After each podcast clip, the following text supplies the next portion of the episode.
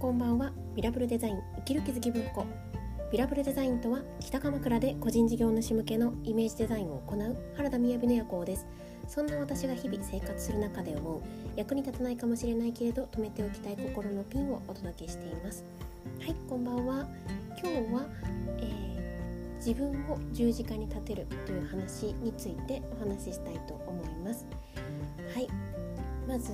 はじめに12分近況報告ですが今日は金曜日ですね。金曜日の夜ですが今日は私が思考の学校というところの講師活動も、えー、月に3日ぐらいしているんですけれどその体験講座の開催日でした。で、えー、思考の学校というところはですねあの、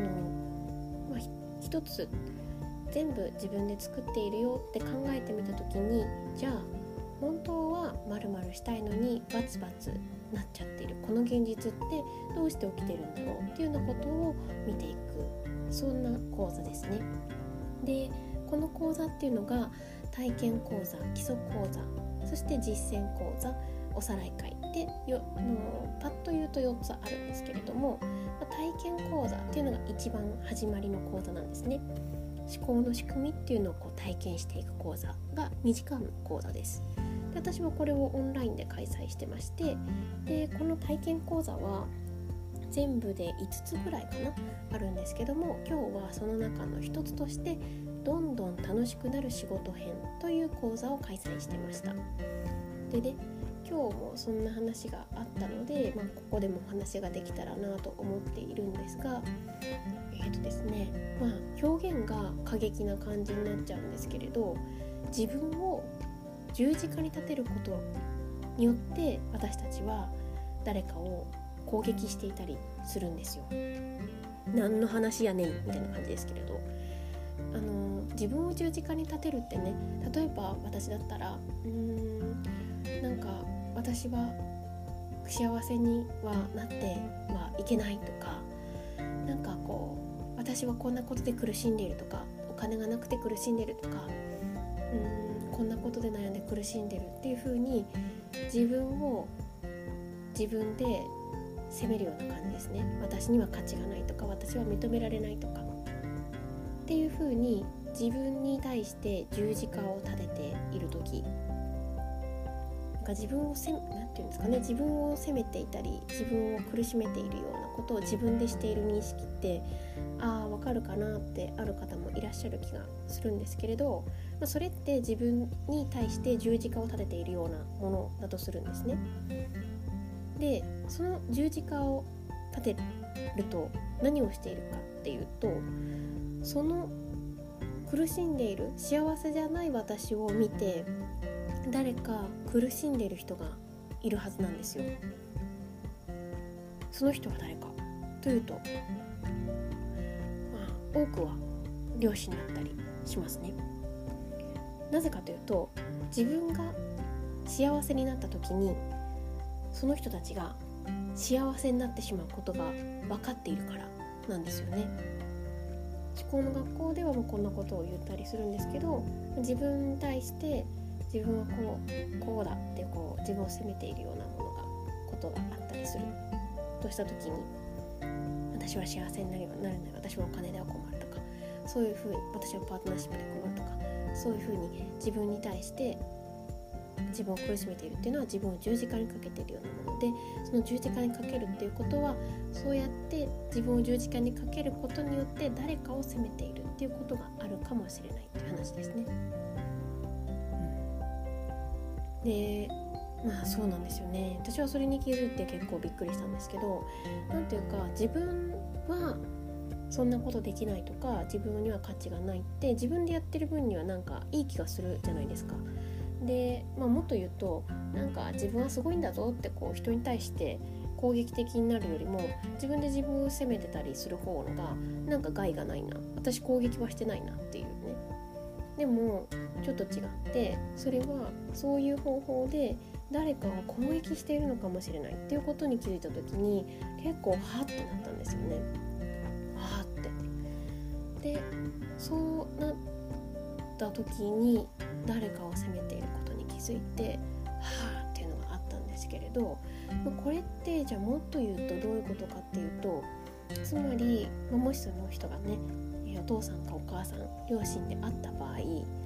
私は私が幸せじゃないんだぞってやることによってその人たちを幸せにしなくて良い感じを感じてるわけですよ。逆を言うと私が幸せになることを自分で自分に許可してしまったら喜んでしまう人たちがいるっていうのが分かっているんですよね。でそれってでもなんでそれをやってしまうかなっていうことを考えると結局そうやってまだ私のことを気にかけてほしいとか私はまだ足りないんだぞっていうことをその2人にしているような感じですよね。私は十分受け取ってないぞとかまだ足りないぞとか。でわあそんなことやってるんだってねこう感じたりするますかね。講座の中の話ではあるんですけれど。でもなんかこう私が最近思うのはやっぱ人間の感情をこうキュッとこう感じていくって大切だなと思っていて私吉本ばなナさんの本が昔から好きででエッセイではなくて小説が好きなんですよね。それは何かっていうとなんか、まあ、バナナさんの本読む方いらっしゃったらわかると思うんですけどなんか正直特段大きなことってあんまり起きなかったりもするんですよ。だけど、まあまあまあ、ある意味大きいことも起きますけどでもとなんていうかすごいミステリアスなことでもないしとなんか何気ない日常を細かく描写してるっていうそんなイメージがどっちかっていうとあるんですね。で人のこの心の感情の動きとかっていうのを嬉しいっていう表現じゃなくてもうちょっとなんか言葉を噛むような感じで描写されているような感じそれで、まあ、そういうのが私は好きだったんですけど、まあ、なんかそれと最近似てるなって思うのが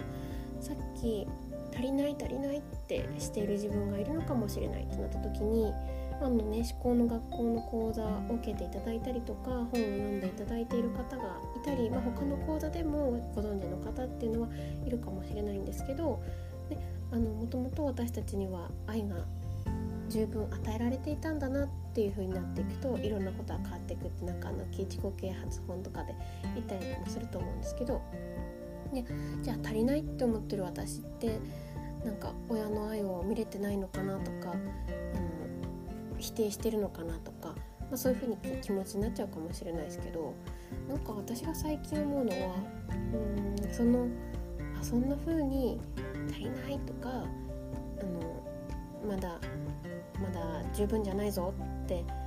でもっとちょうだいよとかってしているなんかその人間的な感覚というか本音に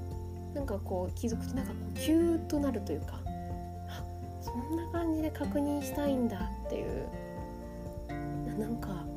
人間っぽいなみたいないや 人間なんですけどなんかそういうことをしみじみ感じますね。まあ、今日はねそんな感じで、えーと自分自身にね十字架を立てることでしている攻撃っていうことが実はあるんですよっていうようなお話をさせていただきました、まあ、今日のお話は一応こう講座の中でそう思ってみるっていうところから入っていく話ではあるとは思うのでいや全然意味わかんないけどみたいなことももしかしたらあってね聞いてて聞き障りがあんまりいいことじゃなかった方にはもいるかもしれないですけれどもし興味がある方がいらっしゃればあそのね体験講座だいたい毎月開催してますしあの公式 LINE もやっていてそこで案内もしてるのでよかったら見て。それでは今日も聞いていただいてありがとうございます。おやすみなさい。バイバイ。